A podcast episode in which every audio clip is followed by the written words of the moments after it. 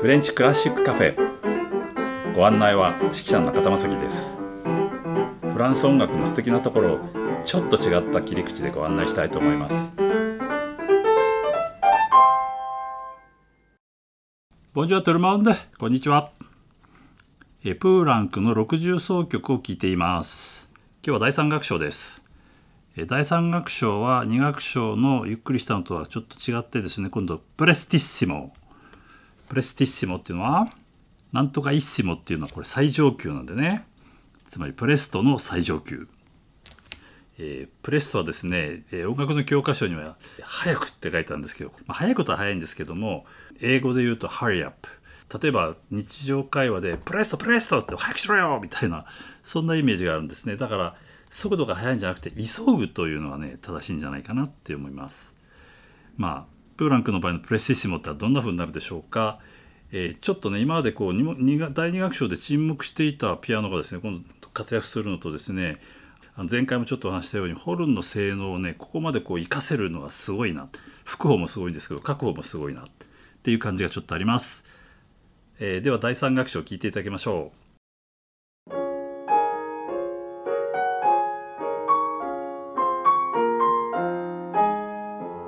ここで使用していた音源は配信期限が過ぎたのでお聞きいただけません。あしからずご了承ください。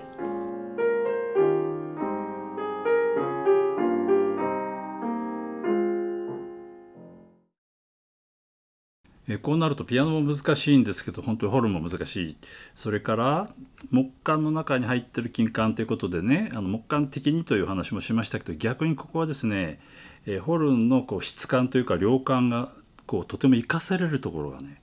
えー、出てきたりですね。あともう一つは音域の広さ。つまり以前やった30奏曲でもあったんですけどその楽器の最低音ってわーって出したりとかですね。高い方も極限の音を出したりとかですね。音質と音域の多様性をですねここまで生かした作品っていうのもなかなかないんじゃないかなっていうふうに思います。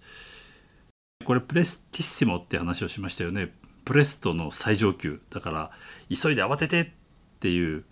まあ、英語で言うと「 hurry up」だったんですけどもテンポそのものはそんなに速くないですよね。ただやってることがプレスティッシモなんですねだからもう慌ただしいというかですね目まぐるしいというかだから演奏してる方は大変なのねすっごい細かい動きがあってね。でそれがこう組み合わさっていてなんとなく忙しいぞ忙しいぞっていう音楽になってるような気がします。でピアノパートで言えばですね2楽章がまあ、プランクはピアノとても上手だったはずなのに2楽章を我慢してるみたいにさ本当にこうね静かな音形でしかもリズムがあんまりこう目立たないようなことをやったんですけどここに来て本領発揮しましたよね。もうピアノ大活躍でしたね、うん、だからやっぱりこれ自分で弾くことを想定したんじゃないかとしか思いませんよね。楽しい曲ですけどねとってもね。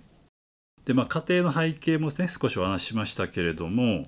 えー、実はですねそのお父さんが絶対ダメっていうその音楽院にですねある友達がですね、まあ、そう言わずにちょっとあの一緒に来いって言ってですね連れて行かれたのがですねパリ音楽院の作曲家の教授のとこだったんですね。学校まで連れてったみたいです。親に内緒で。親父には絶対言うなよって言ったらしいですよ。で連れて行ってですねまあ当然その作曲家志望だからね。で作曲家の先生だからこう自分で書いた曲を一曲を持ってったらしいですね。でまあその先生にこうやって「いやこういう曲を書きました」って言ったらそこにたまたまそのエリック・サティに捧ぐってことをちょっと変えてたらしいんだよね譜面にねだからその後この曲をエリック・サティに見せようと思ってたらしいんですけれどもその教授はですねそのエリック・サティっていう名前を見るなり激怒してですね「お前はあんなやつが好きなのか!」とか言って「もう出てけ!」って言ってですね本気で追い出されたらしいですよ話もせずにそんなにどうして嫌うのかなっていうのはまあ分からなくはないんですけどつまり、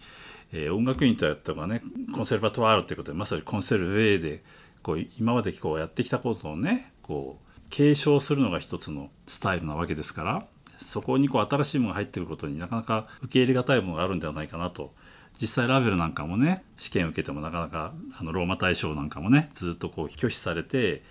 なんであんな能力あるやつが受からないんだっていうんでスキャンダルになったりとかですね、まあ、そういうこう保守性みたいのがあったわけですよね。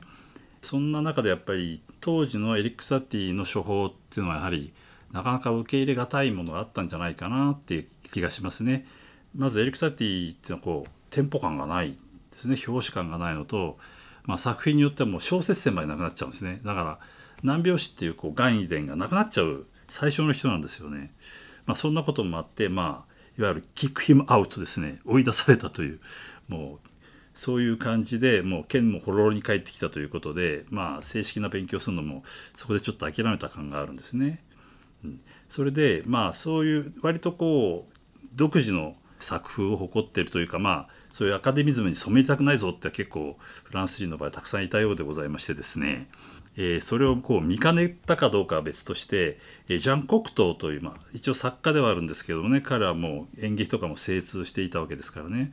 そのジャン・コクトーがちょっとですね仕掛けてですねこう有望な若い作曲家にそれぞれ曲を依頼したわけですね。曲書いてくださいよっつって。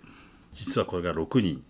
でこれはその将来フランス6人組といわれるレッシスというグループになるわけなんですけどねこれ実はジャン・コクトーが仕掛けたというかね一つの演奏会でやるから書いてくれよって言われて少しこう連帯感を持たせようとしたみたいですね。まあその中にもちろんその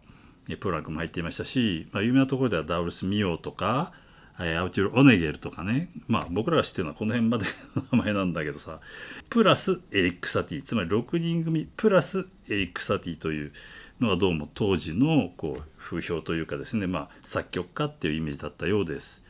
でもだからこの6人には入ってなかったんですねエリック・サティはね。でそのコスバタールの音楽院の先生ももうサティの名前を聞くだけでなんかこう嫌悪感をあらわにしたというぐらいでしたからね。やはりかなりこうコンサーバティブというか保守的だったんでしょうね。まあ、ところでこのせっかくそのジャン・コクトーが仕掛けて6人組って旗揚げはしたんですけど実際に一緒に活動しては全くいなかったということで、えー、それぞれね、えー、の道をこう歩んでいったということです。これは何でこういうことをしたかというと当時やっぱり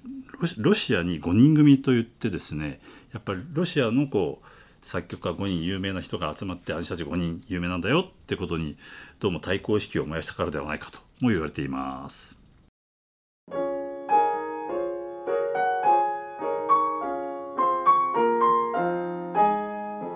ここで使用していた音源は配信期限が過ぎたのでお聞きいただけません。あしからずご了承ください。